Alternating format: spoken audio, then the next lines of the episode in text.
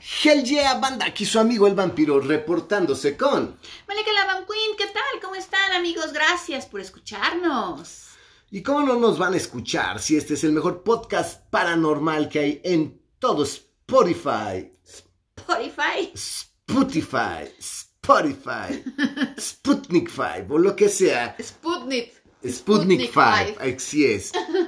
Bueno, pues banda, pues ya saben que el vampiro y la vamp queen Malika estamos disponibles para pláticas, conferencias, eh, pueden ser hasta reuniones entre amigos con una buena plática, una buena presentación sobre vampiros, una buena presentación sobre terror paranormal, cualquier tema, estamos más que disponibles. Comuníquense con nosotros a lacriptovampírica.gmail.com Así es. Y bueno, ¿qué les está pareciendo Hell House? Verdaderamente, yo quiero decirles que hasta el capítulo pasado para mí es de lo más importante. Es lo más importante porque es donde verdaderamente Hell House toma un carácter muy diferente al de la gran mayoría de historias sobre eventos paranormales.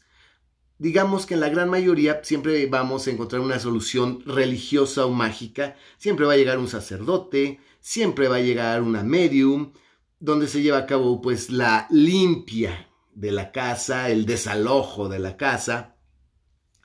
Y curiosamente pues muchas veces ya al final de las películas viene la vuelta de tuerca de que pues no, se hizo todo y aparentemente todo está bien, pero algo queda, ¿no? Que es lo que siempre queda como cliffhanger para una segunda parte.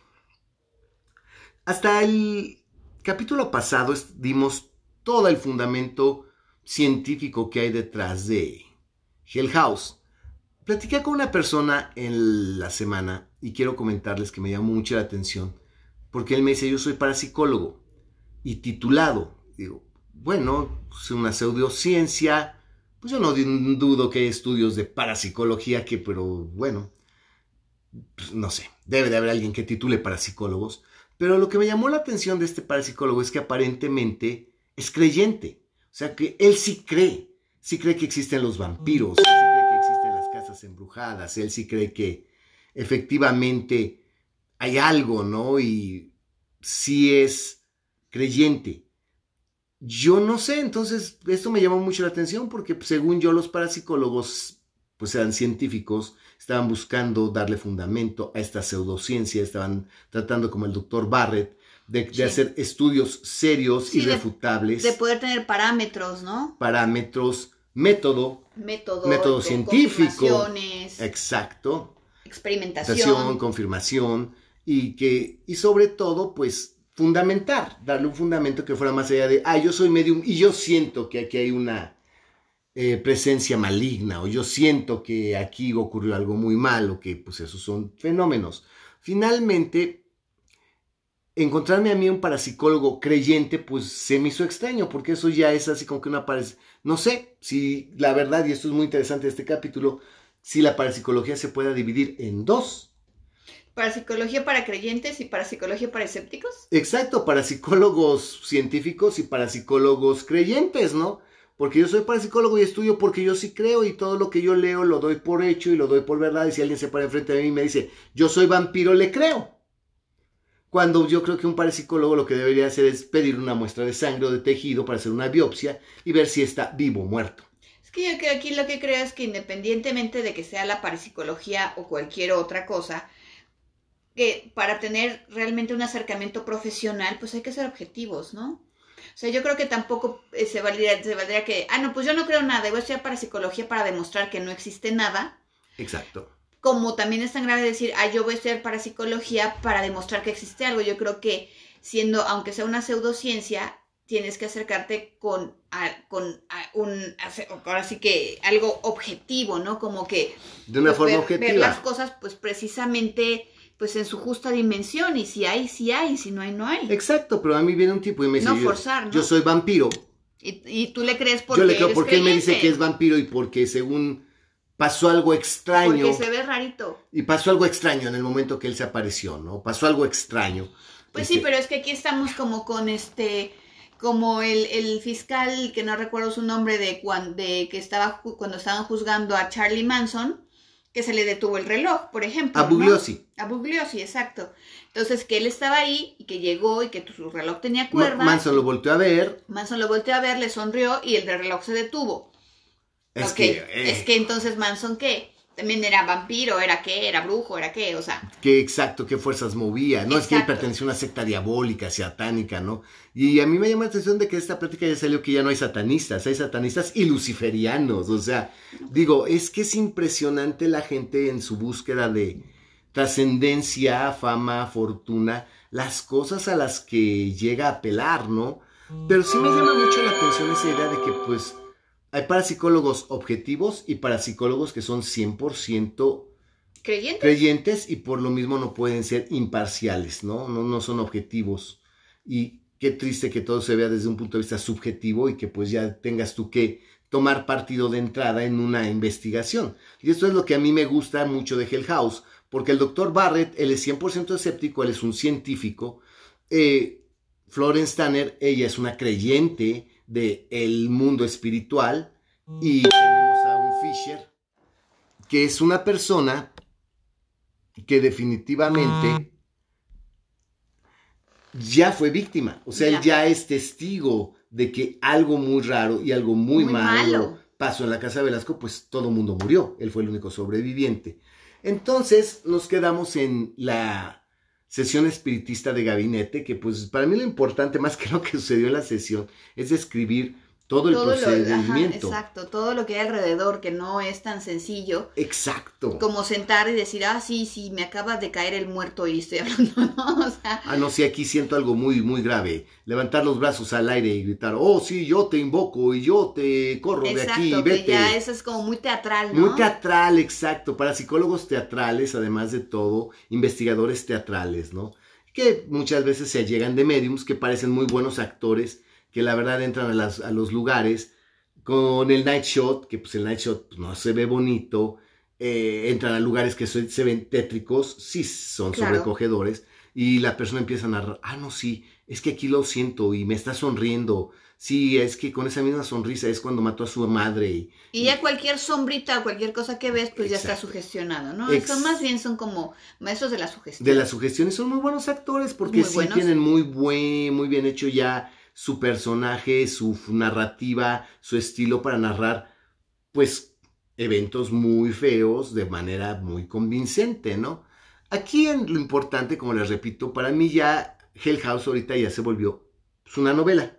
Sí. A partir de la sesión de gabinete ya es una novela y vuelve a retomar este aire más adelante, ¿no? De estudio científico donde llega este, este autor a conclusiones muy importantes que vamos a compartir con ustedes. Aún así es muy interesante ver porque realmente, independientemente de que pues sí pasa algo en la casa Velasco, no a todo el mundo se le manifiesta de la misma forma, porque depende de la personalidad de cada uno de los personajes, cómo va a influir en el comportamiento o en las cosas que le suceden en la, en la casa Velasco. Aquí es eh, no es lo mismo lo que le ocurre al doctor Barrett, que lo que le pasa a la esposa, que lo que le- de lo que no le pasa a Fisher, de lo que le, Le pasa, a Florence, porque obviamente todo tiene que ver, eh, eh, como estabas diciendo hace rato que me llamó la atención que empezaras con esto, que es muy interesante y muy importante, Claro, yo de la bien. personalidad de cada uno y de los valores y de las creencias de cada uno Pues de claro, ellos. estás hablando conmigo, yo siempre empiezo bien, yo sí. Y Por eso este también. podcast es, es, in- es importante, porque no es el refrito del refrito del No. refrito,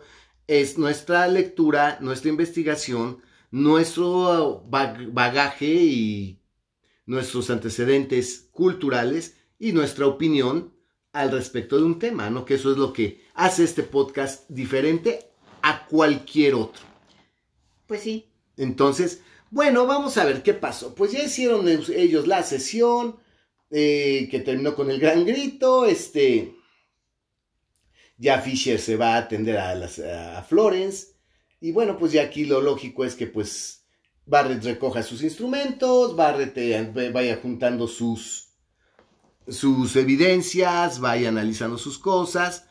Y Florence sube a su recámara. sí, sube a su habitación como para refrescarse un poco, estar bien antes de la cena, porque, bueno, a ti van a decir, ay, bueno, y aquí, pero como, ¿quién les daba de comer? Entonces, que obviamente había un matrimonio que llegaba y les dejaba la comida y se iba, más o menos. Ya lo habíamos dicho. Pero ya, ya lo habíamos dicho. Ah, Ya, varias veces, ya lo hemos dicho. Bueno, y aquí es donde pasa lo curioso, que este, acuérdense que metieron un gatito, porque el gatito pues realmente tenía el, pues únicamente la, el objetivo, La función. la función de que pudiera eh, verse si se detectaba algún campo electromagnético en algún punto o en algún momento.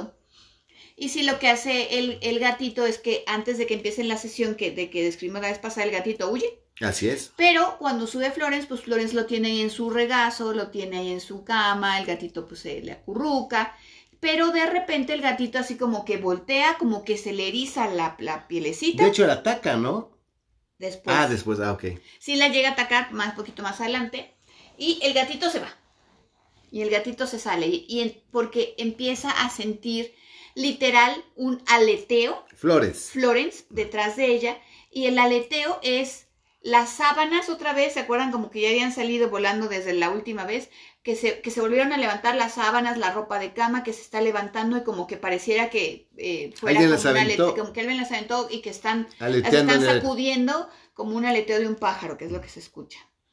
Y ella voltea y le pregunta que quién es, que qué está haciendo ahí, y este cae la sábana sobre la cama y puede ver claramente la figura de un hombre. que está desnudo porque más que una sábana parecía tienda de campaña porque tenía el enorme pene paradísimo. Sí, una gran erección. Una gran erección le vio y pues la verdad este le ve el pene y ahora sí ya tiene, pues ya ven que ya le había agarrado las nalgas, ¿no? En el eh, cuando en su primer acercamiento con este ente le agarró las nalgas y le dijo, bueno, ya me dijo usted cuál es su sexo, pero ahora no hay duda porque está acostado sobre la cama y le ve la erección inmensa, le ve el pene ahí parado, ¿no? De hecho, ella todavía le dice, bueno, ¿qué quiere de mí? Que lo puedo ayudar. Y todavía cuando se le acerca el fantasma, tontamente le dice, bu, ¿no? Porque realmente está jugando Jugando. con ella y con, pues, este, inclusive hasta con los deseos que ella tiene, que como ya dijimos, es hacer que,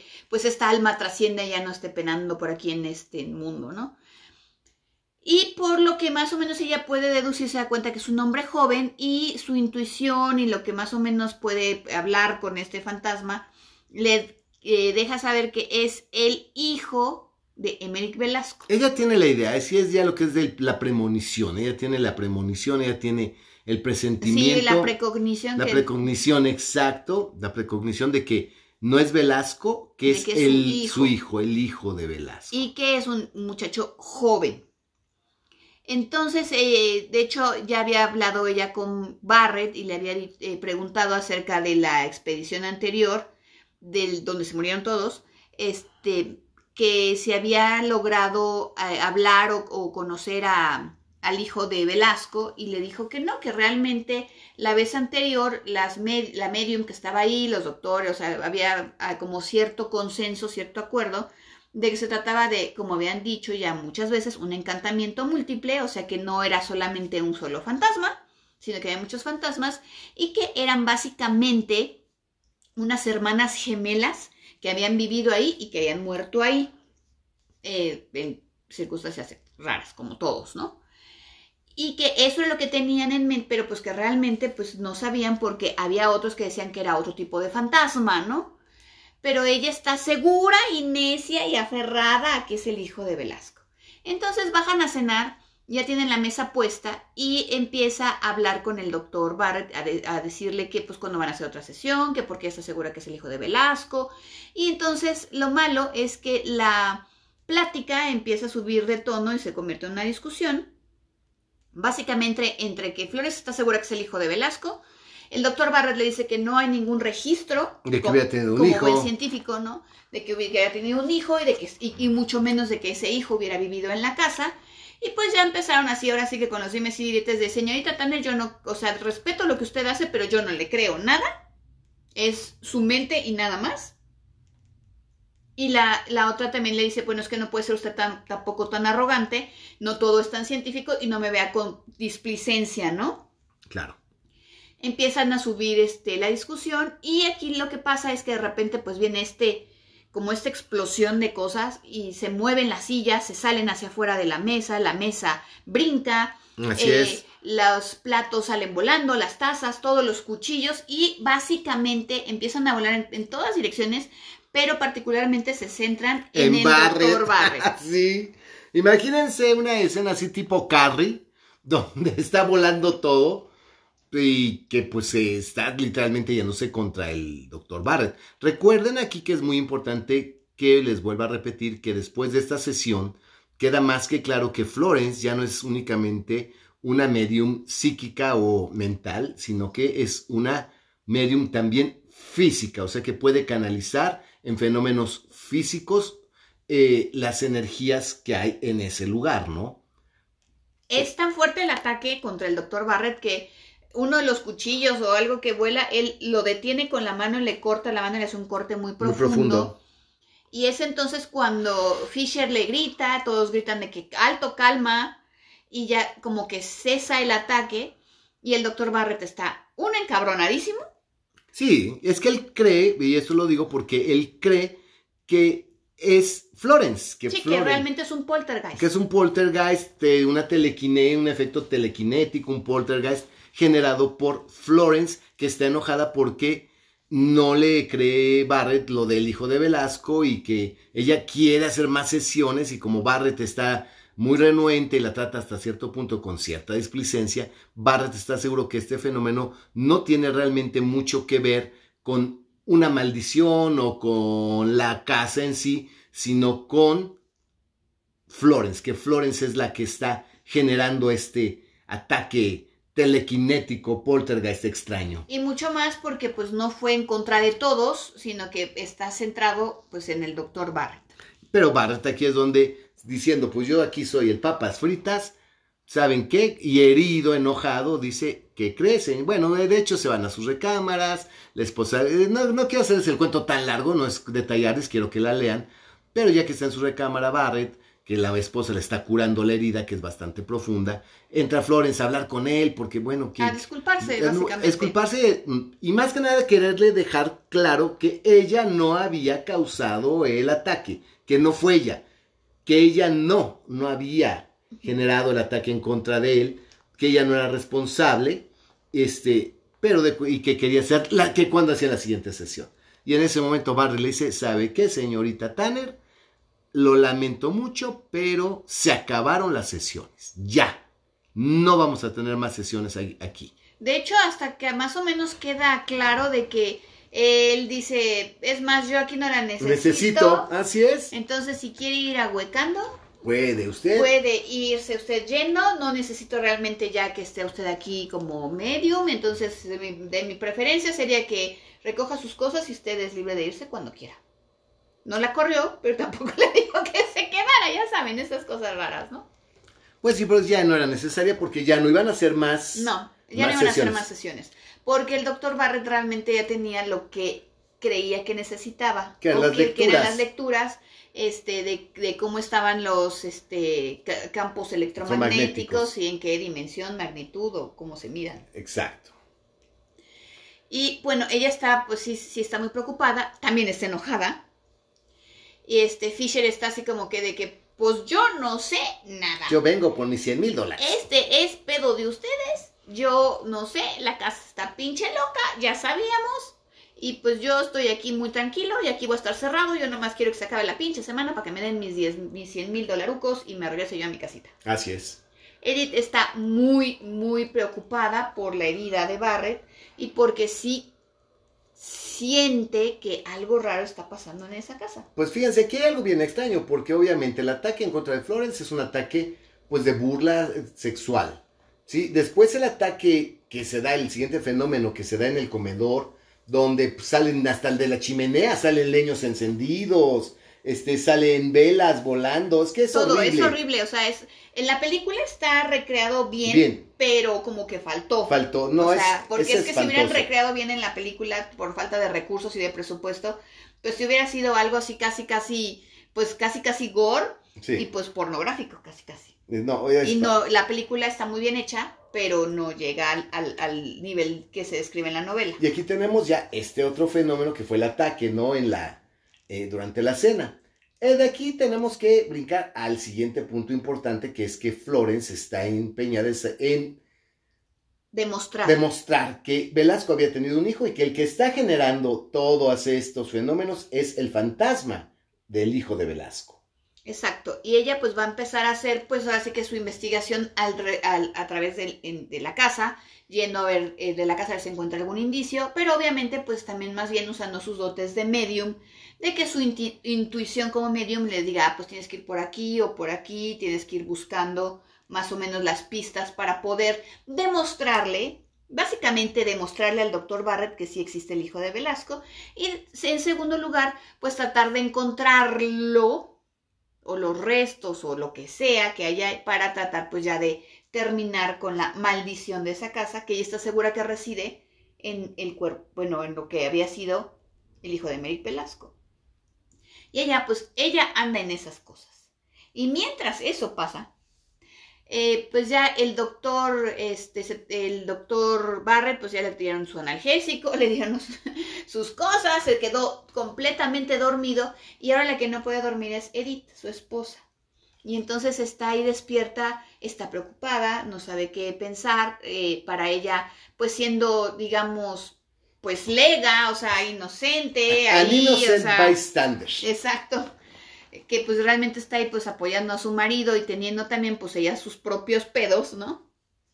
De, sus pedos, pero es que aquí cuáles son sus pedos, les ah. recordamos que son deseos sexuales reprimidos. Una ansiedad, un deseo sexual cabrón, una ansiedad tremenda. Una ansiedad y una depresión, por lo mismo una depresión muy grande. Muy grande por sus deseos sexuales reprimidos, que se los despertó la revisión de Florence. Exacto, y ahorita sí ya está ella así como que no sabe qué onda, y ahorita sí está como que y se sienta eh, ahí en una mesita que está en su habitación, empieza a buscar, a ver qué puede haber y se encuentra un libro, lo saca, lo empieza a leer para ver si le gana el sueño y de la estantería se cae otro libro. Así es, solito. Solito. Donde se abre el libro hay unas fotografías. Oh my God. Y esas fotografías muestran a dos mujeres teniendo sexo. Oh my God. Y ella dice, ¿qué? ¿Qué onda? ¿Qué es esto? Y empieza a verlas y Ten cuidado donde dejas, Malika, ya te he dicho que tu material no debe de correr tan, tan abiertamente. Ese estaba en casa de Velasco, así que si era un hombre de buen gusto, obviamente tenía mi material. y eh, bueno, no, pues sí, y obviamente, bueno, se entiende que eran fotografías que habían sido tomadas dentro de la misma casa cuando lo de las afroditas y todas las orgías y todo eso y que pues estaban ahí en ese libro que convenientemente se cayó de la estantería y que se abrió convenientemente donde estaban las fotografías. La mujer más caliente que nada, bien ansiosa, bien deseosa, bien ganosa y empieza a ver las fotos de las viejas. Y no puede dejar de verlas. Pues y aquí el punto es que aquí ya, bueno, viene, necesitan ustedes leerlo porque es como largo, pero obviamente se entiende que es una mujer muy reprimida sexualmente en primer lugar porque la educaron así, que el sexo era perverso, que el sexo no era gratificante, que no tenía que, sentir placer. Y también precisamente se casó con el doctor Barrett porque sabiendo que tenía esto de la poliomielitis y que pues su sexo es escaso y pues corto, pues como que era la mejor... Eh, salida que ella tenía de decir, bueno, me caso con un hombre que realmente no me puede coger, pues, ¿no? Sí, sí, sí. Y empieza a hacer todo, em, empieza ella a ver todo esto, empieza a acordarse de las cosas que le decía la madre y lo único que tiene es empezar a rezar, porque es lo que ella está acostumbrada, pero obviamente la excitación sexual ya es muy grande. Pues sí, pobre vieja. Está Fisher, que tampoco puede dormir, abajo en la chimenea, pues no solo se conoce lo que pasó en eso, en, la, vez anterior, este, él está pues igual en su inacción de no hacer nada, de también estar ahí como, él no es tan inocente, pero también es un bystander que está ahí sabiendo todo, pero que no va a intervenir de ninguna forma, porque lo que se está protegiendo es a sí mismo, egoístamente. Eh, se encuentra primero a Flores, que tampoco puede dormir, que anda buscando a ver qué onda con el hijo de Velasco, y le dice, pues tu pedo, mija, yo no te voy a ayudar. Y la otra se va a cabronadísima y en eso ve bajar de la escalera una figura etérea en azul, con un como camisón azul y se asusta porque dice, es que yo estoy cerrado. es que yo estoy con... No debería, no estar debería viendo. estar viendo nada. Y entonces se da cuenta que no es un fantasma, sino que es Edith, Oh, que baja esposa. como en una especie de trance la escalera, que sale este, hacia los jardines, él la sigue a cierta distancia y eh, la agarra en el preciso momento en que ella se va a aventar a la ciénega de los bastardos Madre, o sea, se iba, o sea, salió de la casa para, para suicidarse. Y Pero estaba en trance. estaba como una especie de sonambulismo. Exacto. Que ya es un fenómeno Exacto, que, que es ya un hemos fenómeno hablado. que ya hablamos. Entonces estaba como, como era una especie como de sonambulismo. Finalmente, este Fisher la salva. Fisher la salva, se, se siente muy bien porque mínimo la tocó y dijo, ay, si es de carne y hueso, no estoy viendo un fantasma. La mete a la casa, le da un coñac o un brandy, le dice, este, no, pues tranquila, mira, pasó esto. Y en eso se da cuenta, porque no se había dado cuenta Edith, que el bajorrelieve de allí de los, eh, como del papel tapiz de la casa, tiene puras imágenes de gente teniendo sexo y puras imágenes sexosas y posiciones diferentes. Y entonces le empieza otra vez este furor sexual. Y pues como está Fisher enfrente, pues le dice, pues mire, mi marido no me da, pues deme usted. ¡Wow! My God. Y que se le encuera. No más. Y el otro le dice, no, señora, por favor, señora Barrett, no, No me, me haga enseñe esto, eso. no me enseñe eso. Tápese todo Por eso. favor, vístase, ¿no? Y la otra pues empieza pues realmente a, A- tratar de seducirlo. seducirlo de una manera pues bastante Agresiva. agresiva. Y él pues ya nada más, eh, le empu- no me acuerdo si le empuja o le da una Le cachetada. mete una cachetada. Y ella como que despierta, ahí sí de otro trance, y se ve que está así, se cubre y le dice, discúlpeme señor Fisher, no soy yo, es la casa. Esa es su explicación. Y le dice, no, no se preocupe, aquí no pasó nada, yo entiendo, y se va apenadísima. Bueno, aquí tenemos otro fenómeno, ¿no? Que es muy interesante. Porque definitiva- definitivamente, pues bueno. Del ataque de Flores, pues no sabemos si efectivamente Flores, que ya es una medium física, está generando todo esto. Del ataque de la cena, no sabemos si es la misma Flores que lo está generando. Y aquí, pues tal vez es la misma ansiedad de esta mujer que la está volviendo loca, que verdaderamente ya le está haciendo perderla, ¿no? Sí, porque acuérdense que ya venía de antes, que había tenido un intento hasta de suicidio anteriormente, Sí. o sea, es una mujer que no está muy estable ni emocional ni psicológicamente. Y que y además de todo, pues está ganosísima la pobre mujer, si tiene ahorita una frustración sexual impresionante. Impresionante y que viene arrastrando desde que era niña, desde su adolescencia y todo lo demás. ¿no? Y pues Fisher así como que dice, bueno, pues yo creo que ya mejor me voy a dormir también, ¿no? Pero Florence, eh, ¿se acuerdan que seguía buscando? Siente un impulso muy grande de ir hacia el sótano, ella no sabe por qué. Baja al sótano, en el sótano pues aparentemente no hay nada, pues sí se ve que hay botellas, que hay cosas como de comida, algo de conservas, lo que se guarda en los sótanos generalmente de las Claro. casas. Pero ella está buscando porque hay algo que la llama y no sabe qué es lo que la llama y quiere encontrarlo. Y finalmente también para, el chiste es que lean la novela, se encuentra que hay una eh, pared que es, eh, que, que está tapiada, bueno, que, que- Está hueca. que está hueca. Eh, la rompe como puede y atrás de esa pared hueca se encuentra una especie de calabozo que ya sabían ellos que había calabozos, ¿se acuerdan que ya habíamos hablado Sí. que había calabozos en, el, en esta casa? Y colgado de cadenas, completamente encadenado, está el esqueleto de lo que se entiende que era un hombre joven. No un niño, pero sí un hombre muy joven, que está ahí todo amarrado de cadenas y que pues pa- aparentemente lo dejaron ahí a morirse de hambre y de sed. Y ella dice, ok, este es el hijo de Merrick Velasco. Y, em- y empieza a buscar y sigue buscando. Bueno, ella, ella busca por ahí toda la casa, total, lo, lo ve en un libro, en una Biblia, que sí, que había un, que es más hasta en el nombre del muchacho. Y ella está segura que es eso y le pide por favor, va con Barrett. Barrett le dice, bueno, ok, sí, efectivamente aquí hay un, pero no podemos decir que sea el hijo de Merrick Velasco. Obviamente sabemos que aquí murió mucha gente, puede haber sido uno de los invitados, cualquier persona y pues ya.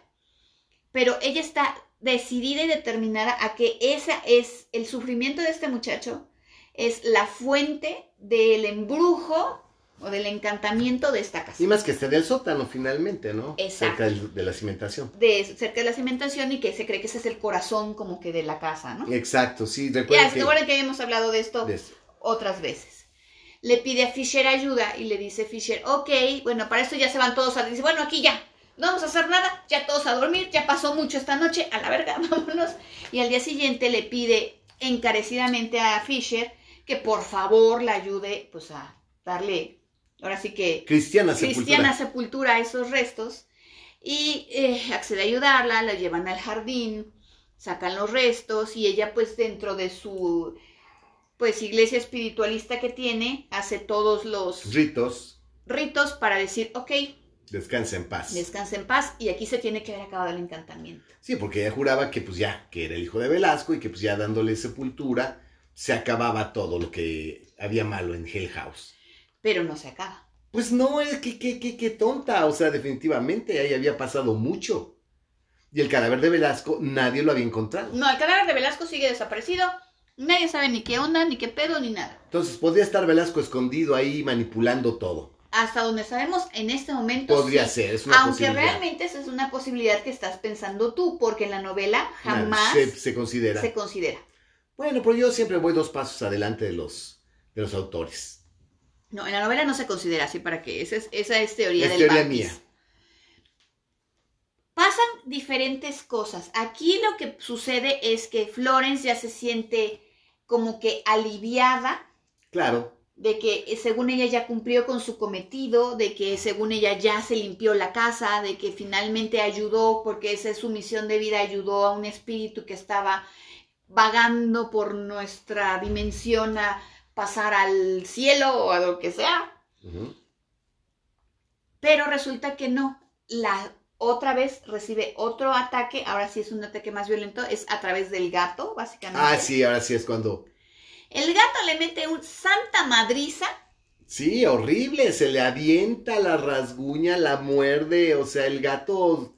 Digo, de veras aquí me da risa que, bueno, estamos acostumbrados a nuestras mascotas, que son domésticas, que la verdad, pues nos quieren, pero, señores, ¿nunca ustedes han visto cuando un gato ataca a un humano? No, hombre. Es aterrador, ¿eh? aterrador. Y además los, los maullidos tan, eh, los sis- siseos que se dicen. No, No, y los colmillos. Cuando No un gato exhibe los colmillos, parece dientes de sable, no es como un perro, ¿eh? No, es, eh, también los perros son gachos y feos, Pero los gato- gatos sí dan muchos. Y miedo. brincan altísimo y tratan de atacarte al- a los ojos, o sea, La garganta. No, aquí esta le baja todo lo que puede de araños, es, le araña los, los senos, le araña la cara, la espalda, y ella no se puede quitar al gato de ninguna forma. O sea, el gato, cuando, se, se- cuando en teoría es un- era un gato que era lindo, que de hecho se la pasaba o en el regazo de Florence o en el regazo de Edith, que realmente era un gato bonito, que eh, la misma Florence había dicho que era una crueldad llevarlo a un lugar así porque son seres muy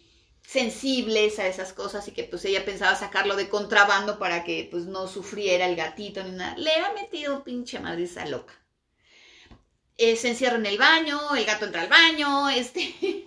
Todo pasa, es muy raro lo que pasa y ella se da cuenta, entra Fisher, entra el doctor Barrett, entran todos a quitarle al gato y ella pues verdaderamente queda muy lastimada del gato, pero se dan cuenta, ella se da cuenta que no era lo que ella pensaba, que no era este hijo de Merrick Velasco el que realmente estaba causando el encantamiento, sino que hay algo más, que hay alguien más, que tal vez ni siquiera era el hijo de, que, sino que la guió mal, que la llevó por un camino que no era, que la engañó a, pe- a pensar que se trataba de este muchacho y de que pues que tenía que Ayudarlo. que ayudarlo o que ella no sabe realmente por qué. Y aquí viene más adelante otro capítulo, pero antes de eso vámonos a otras cosas que pasaron, porque eso es lo más interesante.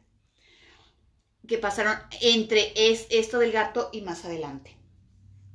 Fisher, con lo que le pasó a Edith, que fue y se le encueró, le dice al doctor Barrett, doctor Barrett, tiene que sacar a su esposa de esta casa. Porque si no me la voy a coger. A la otra no me resisto ya. No hay más, o sea. Digo, la señora tiene ganas. No, no le dijo eso. Ah, no, ok. No, le dijo dicho. que no era seguro porque él cree también cree que es la casa. Ujú. Sí piensa, apoya la idea de que es la casa y que pues lo más conveniente es que la señora se vaya por su propia seguridad. por su propia seguridad que se vaya. Este le pide mayo- eh, Barrett le pide mayores detalles y él le dice, no me haga por favor darle mayores detalles, ¿no? No quiero avergonzar a su esposa, ni avergonzarlo a usted tampoco. Este, pero pues la cosa es que ella no puede estar aquí. Y Barrett, pinche necio, pero ¿por qué? ¿Pero por qué? ¿Pero por qué? Y entonces acaba diciéndole, es que pasó esto. Y de hecho él ya le había aconsejado a la señora Barrett, por favor, vaya y cuéntele a su esposo lo que pasó. Pues sí, Pero Edith no le contó nada. de pendeja. Y entonces Barrett la confronta y le dice, oye, ¿qué pasó esto? Sí, sí pasó esto. Y entonces ya no sabe Barrett porque, imagínense, desde su punto de vista científico, él no cree que haya sido un encantamiento de la casa o la influencia de la casa. Cree que verdaderamente ella pues tiene a lo mejor hasta otras preferencias sexuales o que está atada a él, que sabe que no le puede, no la puede complacer sexualmente de la manera en que tal vez ella espera o que sería lo normal. Y entonces empieza él con una tortura interior de que yo no estoy siendo suficiente para mi esposa y mi esposa anda de puta, es la verdad, ¿no? No, o sea, obviamente para él no existe la posibilidad de que mi esposa está siendo eh, engañada por la casa o por una voluntad o un fantasma que existe en la casa y está siendo corrompida, bueno, es que es- eh, sí, corrompida se dice, ¿no? Sí, sí, corrompida. este, por, por algo que está en la casa, sino que pues anda de caliente y pues hasta ahorita se dio cuenta que Es yo que no, no soy puede, suficiente. es que él no puede creer eso de que está siendo corrompida por la casa, obviamente. No puede. No puede, y pues obviamente recuerden que Edith le tienen varios secretos a Barrett. Entonces Barrett realmente no conoce a su esposa bien, No. ah, o al 100%. No. Entonces, pues pobre hombre tiene todo el derecho de pensar lo que él quiera y de imaginarse No, lo que estoy él de acuerdo. quiera. Pero imagínate, si ya de por sí está la cosa difícil, entonces por un lado dice, la flor, la Tanner me, me le cago porque no creo en sus cosas espirituales. Mi mujer realmente, pues ella No necesita, está insatisfecha. está insatisfecha, necesita otra cosa. Y pues, ¿y ahora yo qué chingados hago, no? O sea, Sí, ya me madrearon a mí, estoy herido. estoy herido, este, necesitamos tener. Entonces, finalmente, pues lo que piensa es, ok, y pues sí habla con, con Edith y pues dice, bueno, que necesitamos terminar esto. Y pues ya terminando esto y con los 100 mil dólares, pues a lo mejor la cosa ya está mejor. Sí, pero a Barrett también lo ataca. Ah, eso es más adelante. Sí, bueno, pero no vamos a contar cronológicamente, no hemos contado cronológicamente No. Hell House. Y ahorita lo que quiero nada más es dar la idea de todo lo que está ocurriendo, porque si no, pues también. Bueno, Quiero Barrett la- también lo atacan, porque Barrett lo que pasa es que eh, ya ven que él se mete a la alberca todos los días Y porque al sauna también. este para aliviar sus dolores de la poliomielitis y en una de esas se mete al sauna, cierra el sauna y él escucha como voces o como que alguien le cierra la puerta. Entonces trata de abrir y no la puede abrir y no la puede abrir y le suben la temperatura. Y él está dentro del sauna completamente, además pues por su problema en la poliomielitis, pues este se cae, se cae, no se puede levantar, eh, como que el sauna se vuelve así como que una especie de cuarto que lo empieza como que a querer Comprimir, comprimir, absorber, como en una cosa extraña. Y él empieza a pedir ayuda y pues no, este, nadie lo escucha. De hecho, nadie lo escucha. Sino que pasa que de repente dice, bueno, pues creo que ya es mucho tiempo, porque nadie se da cuenta en la casa de lo que está pasando, a pesar de que él grita y pega en la puerta y no se escucha nada. No, pues están, están en- de, de- la- están, de hecho, abajo, la piscina está La piscina está abajo, está en un sí. piso abajo. Este, dice Edith, bueno, pues creo que ya mi esposo se tardó mucho. Voy a buscarlo. voy a buscarlo, pues no lo veo, no lo encuentro. Quiere, este, quiere abrir el sauna y no lo puede abrir. No sabe, ni siquiera sabe si está dentro, le habla y no lo escucha. Y entonces le va y le dice al, al señor Fisher, perdón señor Fisher, ayúdeme a ver si, puedo, si está mi esposa aquí adentro. Llega Fisher y abre la puerta sin ningún problema. Y entonces está el otro ahí casi medio muerto, Se ha sofocado, todo sofocado y ya lo sacan deshidratado. deshidratado y él dice, es que ya no podía abrir la puerta, es que no sabíamos dónde estaba. Y entonces aquí ya también le vuela la imaginación porque llegó Edith con Fisher, que estaban haciendo, estaban juntos. ¿Y eso qué le ocurrió? ¿Y ese fenómeno que le ocurrió a él qué? no sería, si él, aquí viene el punto, o fue algo paranormal, fue algo sobrenatural de que a una fuerza cerró y no le permitió abrir el, el, sauna, o en su defecto este hombre ya después del engaño de la esposa se sintió tan defraudado, tan decepcionado, tan deprimido, que quería morirse. Tal vez. Y por eso no podía abrir. Por eso no podía abrir. Por eso es que Fisher pudo abrirla tan fácilmente. O que se contagió del ambiente de los otros y que pues fue algo una especie de alucinación que tuvo. Una alucinación, ¿no? Porque lo encontraron que tirado y... Sí, pero que no podía abrir y que se lo, que se lo estaba como comiendo el cuarto. El cuarto, exacto. Pero que tal vez eso lo pensó porque se estaba deshidratando, porque estaba al borde del desmayo, que tal vez fue un sueño. Yo pienso que tal vez estaba tan deprimido que dijo, ya la chingada la vida, ya aquí me carga la verga. Y pues digo, la verdad ahí sí no podemos también saber. Ya por fin les van a entregar la máquina pero resulta que en estos días, ya que les van a entregar la máquina, les avisa el tipo que era el secretario del señor Dodge, que es el que los había contratado, que qué creen. Que el señor Dodge se murió. Ya se peló, ya. Chupó faros. ya va a averiguar su gran duda personalmente. Personalmente, él ya, ya no lo necesita ellos. Y resulta que el hijo, que es un culero. Sí, él estaba de. Recuerden que dijimos desde un inicio que él no estaba de acuerdo con la investigación y que por su, que su cuenta corría que ahí se acababa. Y que el hijo, que es un culero, dijo: Me, me vale verga, ya, es más, saquen estos cabrones de mi casa este y no les voy a pagar ni un peso. Y ya que se vayan a la verga todos. Madre y entonces este, todo el otro le dijo: Mire, ya está la máquina, lo único que le puedo este, decir es que, bueno, pues se quiere terminar la semana y les voy a entregar la máquina. Y ya el doctor Barrett dice, bueno, pues ya no todavía tengo dinero, no nos van a dar la lana ni nada, pero no les dice a nadie y dice, bueno, voy a concluir mi investigación. mínimo voy a concluir mi investigación. Y con eso igual cae el varo. Pues Exacto. Pero aquí viene el ataque más fuerte y el más, que es más sobrecogedor de todos los ataques. Está la pobrecita de Florence, pues todavía madreada del gato.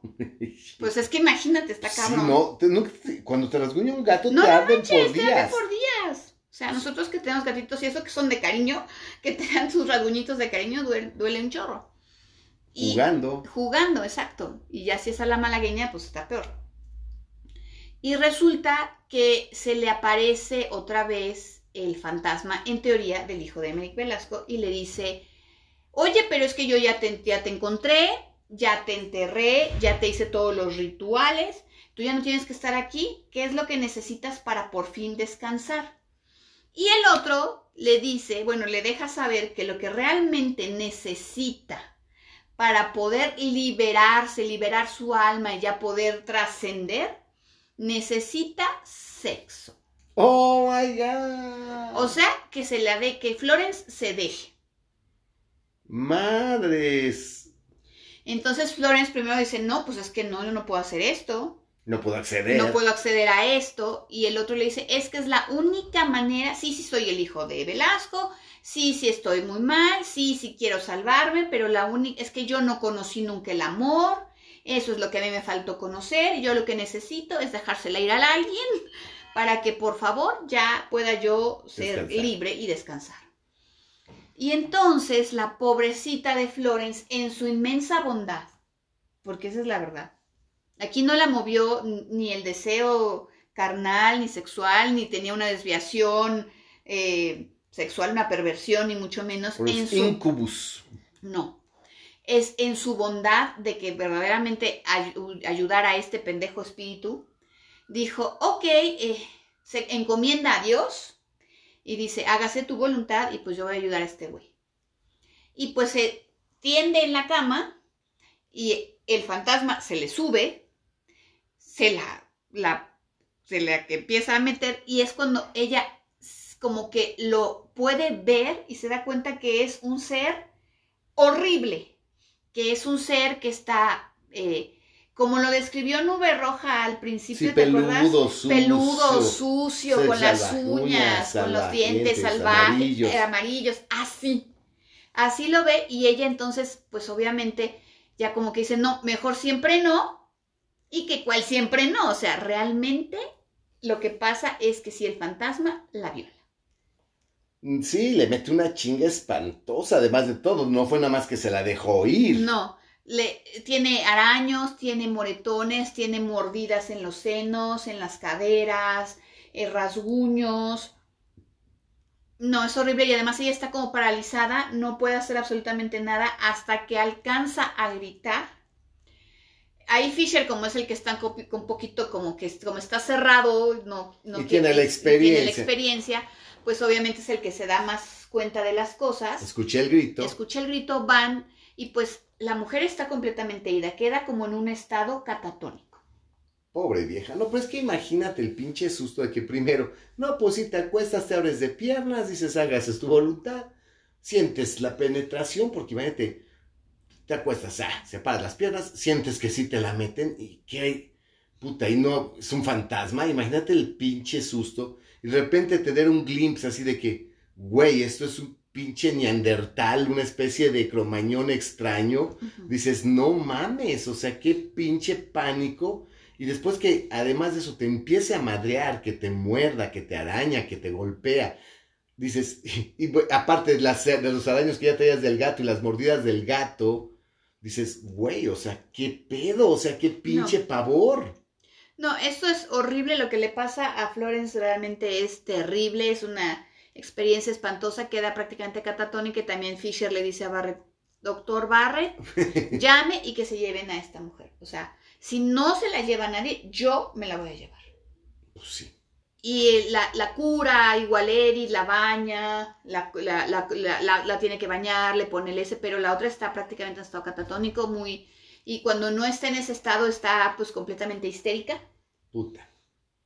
Y está de la verga. Entonces, ya para esto, pues obviamente están, eh, eh, bueno, es que estaban una semana y ya están prácticamente para el último día que van a estar allí y llega la máquina. La bendita máquina que es gigantesca. No, es una máquina enorme y que además de todo viene, no, no es que venga en partes, porque no es que venga en partes, pero sí tiene que llegar y tiene el doctor Barre todavía que checarla, ponerla, acomodarla y empezarle a meter algunos datos y algunas cosas, o sea que no crean que nomás llega y le prenden el switch y ya funciona, pues sino que tiene que conectarla, verla, calibrarla, checar que todo esté en orden. Y entonces eso el doctor Barrett pues sí está así como que puta, pues está muy feo lo que le pasó a esta pobre vieja. Le dice Fisher que sí, que accede, pues ahí está el coche. Claro. Llévesela al pueblo mínimo o al hospital o lo que sea y ya, y pues yo me voy a quedar aquí a hacer las cosas y Edith está pues todavía en un, en un estado así de que pues al doctor Barrett le dice sí a todo. Pues sí, entre avergonzada. Porque entre, avergonzada, em, mm, también avergonzada con Fisher por lo que pasó, afligida por la situación con el doctor Barrett, afligida con, por la situación con Florence.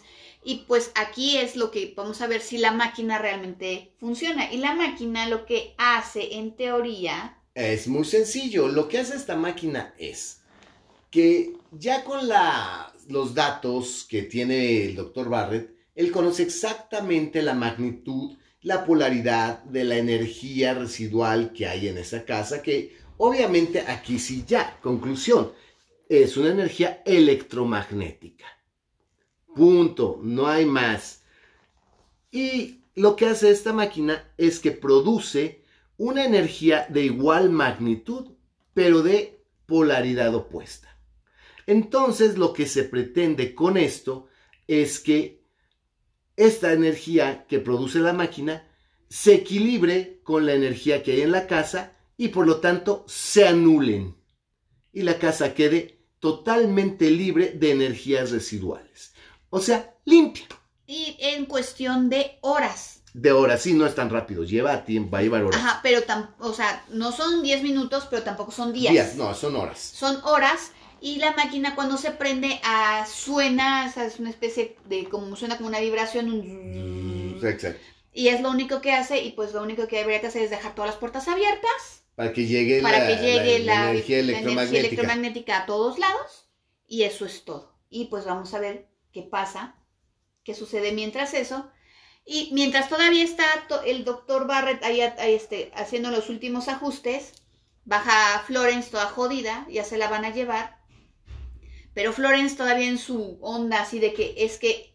Tengo que ayudar a las que ayudar a las almas que están aquí porque todavía se pone a pensar, dice, bueno, ¿qué pasa? O sea, como que ella no había agarrado el pedo de qué funcionaba con la máquina, o qué pasaba con la máquina, ¿no?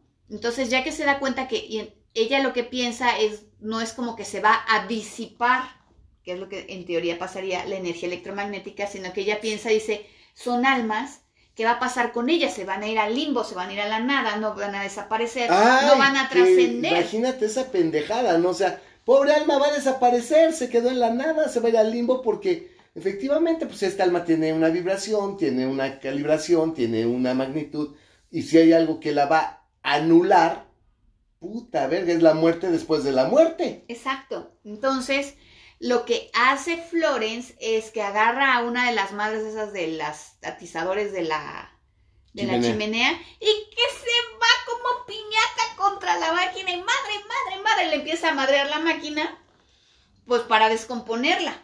Pero Barrett y Fisher se le van encima, la retiran y, las, y dicen, no, pues no me la puedo llevar así, le dan un calmante y se la suben y Barrett así como que, ¿qué pedo mi máquina? Y entonces ya le empieza a arreglar y dice, ah, no, pues mira, realmente no le hizo nada, le rompió algunos este, cristales de los medidores, pero realmente la máquina está bien y podemos proseguir con el experimento. No, qué pinche espanto. Nomás porque está bien buena, si no, puta. Hasta los... Para, qué, qué mujer tan fácil que hasta los fantasmas le afloja. O sea, digo... No, pues sí, pero es que aquí te digo, el punto es, y aquí puedes ver tú, que efectivamente, es que aquí es como que la analogía, o bueno, no sé si sea una, la analogía será la mejor palabra, pero es exactamente lo que pasaba cuando estaba Velasco vivo y lo que pasaba en esa casa. Era la corrupción. De la virtud. De la virtud y la corrupción de la gente que entraba en esa casa. Algo muy vampírico. Sí, 100% vampírico. Y el punto es que aquí realmente a la gente que entra a la casa Velasco ya después de que de todo lo que pasó. Realmente como que la casa, vamos a hablar que es la casa o lo que habita en la casa, este, identifica tus valores, identifica tus miedos, identifica tus traumas, identifica lo que... Ok, pero es que aquí fíjate que estás tú ante la gran, gran, gran disyuntiva. La casa Velasco, y es con lo que quiero también dejarles esta pregunta, porque ya hablamos mucho al respecto, ¿es una casa embrujada o es una casa maldita? Exacto. Porque no sabemos si es la casa la que está cabrona o si está embrujada y lo que habita en la casa, lo que hay en la casa es lo que chinga todo. Ahora, esta idea, imagínense qué estupidez, o sea, esto francamente para mí es absurdo, si quieres esta idea de murió y hay un fantasma. Ah, entonces cuando tú eh, desalojas al fantasma, eh, exorcizas, este, limpias la casa, el fantasma que se muere después de la muerte, o sea, verdaderamente hay una muerte. No, pero, ah, pero con la máquina no. Eh, pues, se muere, el fantasma se va a morir. No, como que se disipa. Ok, la muerte después de la muerte. Ajá. Es que bueno, aquí tenemos tres, tres visiones diferentes. Una es el doctor Barrett, que dice, son energías residuales que como energías tienen una frecuencia, una amplitud. Una magnitud una magnitud y si yo les doy la misma frecuencia en magnitud y en, polaridad, opuesta. obviamente se disipa y se termina el encantamiento. la palabra real es se equilibra, se, anulan entre sí, se anulan entre sí y se disipa, obviamente. Ese es Barrett. Florence está en que no a fuerza es un fantasma, o sea, algo que tiene una voluntad. Y una inteligencia. Una inteligencia que es la que está creando los encantamientos y el embrujo y que obviamente tiene la necesidad de trascender, de irse y de que pues lo liberes de este, que ya no esté atado a este mundo terrenal, sino que se vaya al mundo espiritual, que es donde ahora pertenece. Eso es lo que cree Florence. Y Barrett realmente cree que la casa es la causante de todo, que es la casa, que son las paredes, que es el lugar. El Fisher. Fisher. Fisher. Ah, No Barrett, no, Fisher. Fisher. Fisher cree que la casa está maldita. O sea, que la casa está, maldita. Y que es la casa. La casa. Y que él precisamente también regresó, pues neta por la lana, pero pues, también como que tiene la que ya no hay lana, pero ellos no lo saben. también tienen la curiosidad de saber por qué la casa lo dejó vivo. Pero él está seguro que es la casa, las paredes, la construcción. Pero ya no hay lana. No, ya no hay y ellos no lo saben. No. Ok, fíjense qué curioso. Entonces Fisher dice esto es una casa maldita. Eh, Florence dice esto es una casa embrujada. Y Barrett dice, pues esto es un fenómeno. Que Ajá. se puede... que pasaron tantas cosas tan graves ahí que queda mucha energía residual eh, como una fotografía, una Polaroid en, en la casa y que pues es fácil hasta cierto punto sabiendo la frecuencia, la amplitud, la polaridad, La revertirla el- la magnitud. y equilibrar. Exacto. No, pues qué interesante, realmente esto, pues digo, es que la verdad, contarles todos los ataques, pues bueno, definitivamente eh, depende de la persona, pero pues, a todos les podemos encontrar tal vez una explicación. Ya la dimos, ¿no? Ya. De qué pudo haber pasado. Pero viene ya el gran, gran, gran desenlace de, de, de Hell House, que Así es. realmente nos va a llevar un par de capítulos más. Pero, francamente, para mí, como se los repito, es la mejor historia de fantasmas que jamás se ha escrito. Y la película es muy buena. La película es buena. La película es muy buena. En la, en la película recuerdo que esa escena en la que Edith se le para a Fisher, eh, hay una estatua de una mujer desnuda y empieza a fajarse a la estatua, le empieza a agarrar los senos a la estatua desnuda y le agarra las piernas, se calienta con la estatua, ¿no? O sea, está muy bien la película, la verdad vale mucho la pena, aunque pues como toda la vida, y aunque les duela a, mucho, a muchas personas, pues sí está mejor el libro. No, aquí sí, y, y por eso te digo, el, curiosamente, el guion de la película también es de Matheson. Exacto. Entonces, por eso está muy bien adaptado, es su propia obra. Pero pues aquí dos cosas. Uno, los recursos técnicos y, y financieros que, tu, que tuvieron, los, los técnicos de la época, los financieros que tuvieron y además la clasificación. No, y finalmente también, pues la sombra del exorcista, que pues se estrenó antes y pues, ya después del exorcista, todo era un juego de niños, nada daba miedo, y pues ya el exorcista había subido la barra. Exacto. No, pues qué impresión. Pues, eh, banda, no se pierdan, esto ya va para, estamos cerca de terminar esta temporada, porque pues ya hablar de más cosas, de más casas, de hablar de otros fenómenos, pues ya podríamos hablar un poquito de cine tal vez, para ampliar un poquito. Películas, Películas. que tal vez no tocamos en, en los capítulos Trece anteriores. fantasmas, por ejemplo, Ah, que es buena. que es buena. Y que mucha, muy poca gente sabe que pues es, primero es una película bastante vieja, Exacto. que fue en blanco y negro y ya bueno, viene la nueva con otros recursos No, técnicos. podríamos hablar de algunas peliculitas antes de cerrar por toda esta temporada, porque la siguiente temporada vamos a hablar de eh, la obra de Edgar Allan Poe, Uh. lo referente al terror.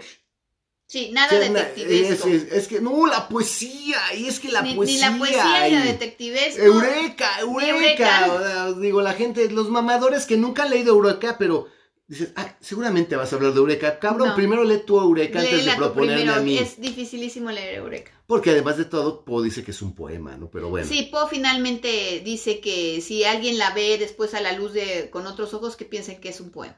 Entonces dices, bueno, o sea, francamente, vamos a hablar de el terror Sí. en la obra del, del maestro Poe y vamos a sacar una temporada completa a analizar Sus cuentos. sus cuentos que son muy interesantes. Y pues ahí sí todos los góticos de corazón, pues no se lo pueden perder. Claro. Entonces, pues bueno, eh, no nos dejen de ver todos los lunes a las 8 de la noche en la Cripta Vampírica, donde tratamos temas de actualidad, temas de todos variados, eh, no tenemos tema en un tema en particular. Sí, no. Pero siempre acaban, este, se acaba el conde y el vampiro con conclusiones muy interesantes. Y tú también, porque tú también estás aquí. O sea, finalmente ya saben que Malika tiene Malika Queen en Facebook, Malika Queen CDMX en, En todas las redes todas las sociales. redes sociales. Pero acuérdense que mis redes sociales son para mayores de 18 años. Sus cápsulas de Sensualízate con Malika en Facebook están buenísimas. Este, el Conde, mi compañero, tiene un programa que se llama La- El Terror en Vacaciones, este, donde puedes contar tus historias de, de Te fenómenos vía paranormales. Zoom y este y puedes contar de primer de, con tu propia voz lo que te ocurrió. Y también tengo yo pues, el Rincón Filosófico del Vampiro todos los miércoles y los domingos entre 10 y 11 de la noche me conecto para hablar sobre temas existenciales, sobre temas filosóficos, pues desde mi punto de vista muy Sí, particular. pero ese es en el Vampire Crew del vampiro en Facebook. En Facebook. Así es, tenemos TikTok también, o sea, búsquenos en todas nuestras redes sociales y bueno, pues nos vemos hasta la próxima para la conclusión. No, no sé si ya llegamos a la conclusión de Hell House, pero Vamos a ver, vamos a ver Vamos a a, ver. dónde nos, nos deja el tiempo llegar. ¡Hell ya, banda! ¡Hasta la próxima!